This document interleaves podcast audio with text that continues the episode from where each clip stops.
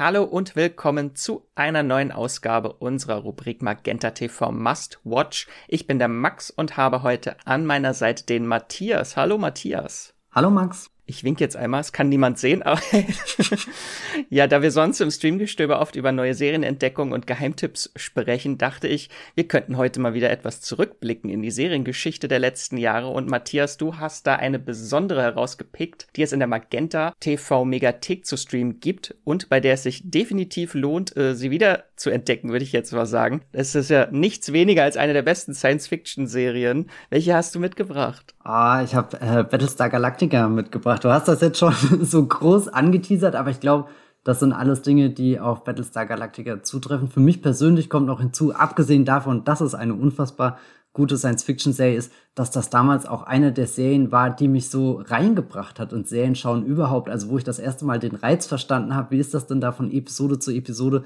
zu erleben, wie sich diese Geschichte aufbaut. Und ich fand das dann noch ganz schlimm, weil ich habe die damals auf DVD geguckt und dann war irgendwie die erste Staffel zu Ende und dann wusste ich gar nicht, was soll ich denn jetzt machen? Wo kriege ich denn das Taschengeld für die zweite Staffel her? Damit verbinde ich da auch eine sehr persönliche Geschichte. Vielleicht möchtest du einmal ganz kurz äh, sagen, was ist Battlestar Galactica überhaupt oder welche meinen wir überhaupt? In den 1970er Jahren hat das Ganze angefangen mit Kampfstern Galactica. Das ist quasi das Original, ist gar nicht so lang gelaufen, aber wurde dann sehr schnell zum Kult und 2004 hat dann Ron Moore, den kennt ihr vielleicht, das ist der Serienschöpfer, der hinter Sachen wie Outlander steht und For All Mankind und natürlich auch bei ganz vielen Star Trek Serien mitgearbeitet hat. Er ist ein echter Science-Fiction-Experte. Der hat dann 2004 das Reboot von Kampfstern Galactica unter dem Originaltitel dann auch hier vertrieben. Battlestar Galactica, das hat er ins Leben gerufen und dann ist diese Serie bis 2009 gelaufen. Genau, vier Staffeln insgesamt und einen zweiteiligen Pilotfilm und die könnt ihr alle in der Megathek äh, von Magenta TV streamen. Möchtest du vielleicht einmal erklären, worum es geht in Battlestar Galactica? Ich weiß, es ist schwierig bei so einer großen äh, Space Opera, dann äh, einmal kurz runtergebrochen, worum es geht. Also auf das Gröbste runtergebrochen geht es darum, dass äh, böse Roboter existieren, die heißen Zylon, die suchen die Menschheit heim, löschen sie fast komplett aus und das ist der Punkt, wo die Serie so richtig einsteigt. Wir befinden nämlich uns dann an Bord der Galactica, eines der wenigen Schiffe der Menschenflotte, die überlebt haben und erleben dann quasi die Flucht und auch die Suche nach einem neuen Zuhause, während natürlich immer die Gefahr da ist, äh, sind uns vielleicht die Solonen schon auf den Fersen. Nicht zuletzt können diese Solonen auch menschliche Formen annehmen. Das ist natürlich besonders fies und gemein. Und welches sind so die richtigen, die wichtigsten Player in der Serie?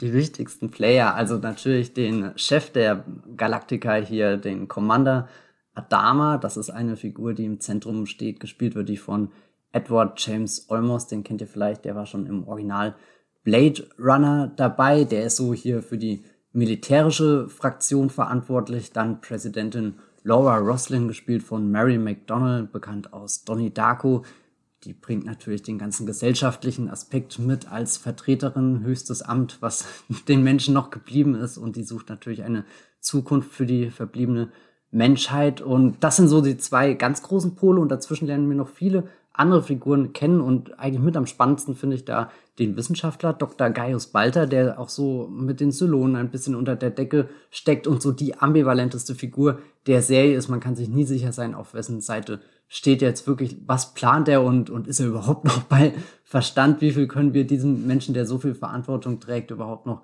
zutrauen? Und ein absoluter Fan-Favorite ist natürlich auch noch die Kampfpilotin Starbuck, Kara Starbuck, gespielt von Katie Sackhoff, die jetzt zuletzt auch nochmal einen riesengroßen Science-Fiction-Auftritt hatte. Hier in The Mandalorian war sie als Bo-Katan zu sehen.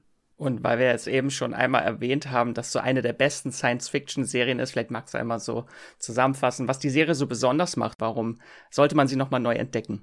Also ich schätze sehr, dass das eine große Serienvision ist. Ich weiß nicht, wie, dir, wie es dir geht, aber ich fange oft an, Serien zu schauen und dann herrscht diese Ungewissheit, wird diese Serie jemals enden und kriegt sie dann auch ein gutes Ende?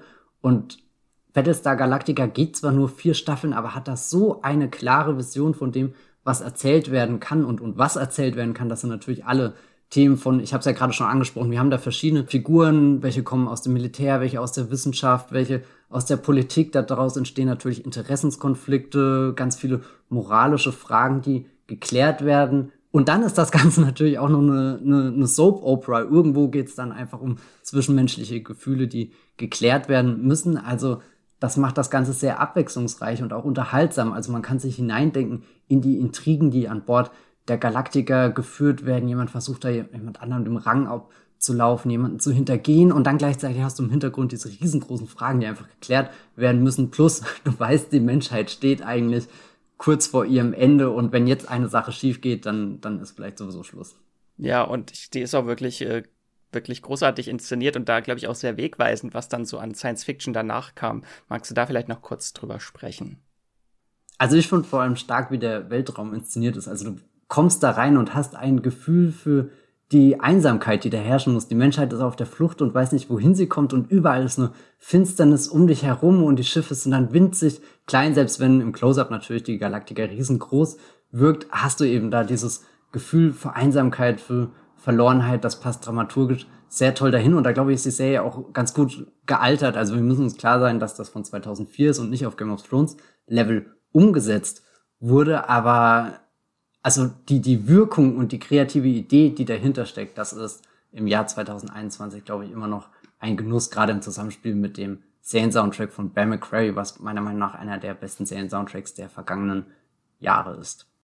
Wir haben ja auch schon hier im Podcast öfter über The Expanse gesprochen, die beste Science-Fiction-Serie der letzten zehn Jahre, die auch, äh, wo auch sehr viel von Battlestar Galactica, finde ich, drin steckt. Also von der Inszenierung, wie Weltraumszenen inszeniert werden, wenn äh, Schiffe äh, durchs All fliegen und die Kamera so hektisch rumzoomt in All und äh, nach Schiffen sucht, nach mhm. kleinen äh, Sternkämpfern. Das ist schon sehr interessant, was es wirklich für einen Einfluss hatte, die Serie. Und ich weiß nicht, was bleibt bei dir, würdest du sagen, jetzt so nach all den Jahren äh, so hängen? Was ist so die größte Erinnerung an Battlestar Galactica? Ich weiß, bei mir ist es jetzt auch schon über zehn Jahre her, dass ich sie gesehen habe. Und bei mir ist es einfach so diese Mythologie, die sich so durchsponnen hat durch die vier Staffeln, die mir wirklich im Gedächtnis geblieben ist. Dieses Miträtseln über viele Staffeln und Folgen, dass es auch äh, menschliche Zylonen gibt, die sich unter Charakteren verstecken und man immer, oh, wer könnte der nächste Zylon sein, der sich offenbart und so. Ja, also da kann ich viel mit einstimmen, aber ich glaube, das, was wirklich für mich am meisten geblieben ist, ist tatsächlich die Musik. Also ich ertappe mich immer wieder, wie ich äh, schnell mal bei YouTube da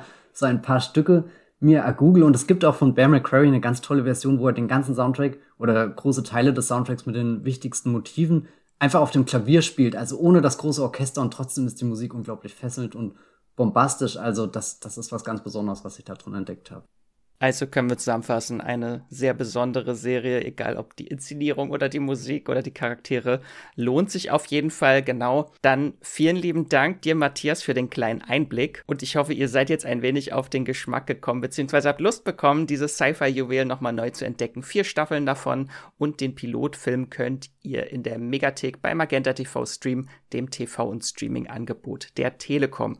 Und hier könnt ihr natürlich noch viele weitere Originals, Exclusives und wirklich tolle Serien, Filme und Dokus in der Megathek auf Abruf entdecken und die vielen Channels durchstöbern, wie zum Beispiel Sony One oder auch ARD Plus, ZDF Select und Paramount. Und neben der Megathek könnt ihr bei Magenta TV natürlich auch noch Fernsehen und habt einen praktischen Hub mit Streamingdiensten wie Netflix, Disney Plus, Amazon Prime Video, RTL Plus und alle relevanten Mediatheken, alles gebündelt auf einer Plattform. Wie ihr zur Magenta TV Megathek kommt und welche verschiedenen Angebote es gibt, das erfahrt ihr über den Link in den Show Notes dieser Folge. Und damit sage ich nochmal ein großes Dankeschön an unseren Kooperationspartner Magenta TV für die Zusammenarbeit. Und das war's auch schon mit unserer Rubrik Magenta TV Must Watch für heute. Tschüss. Ciao.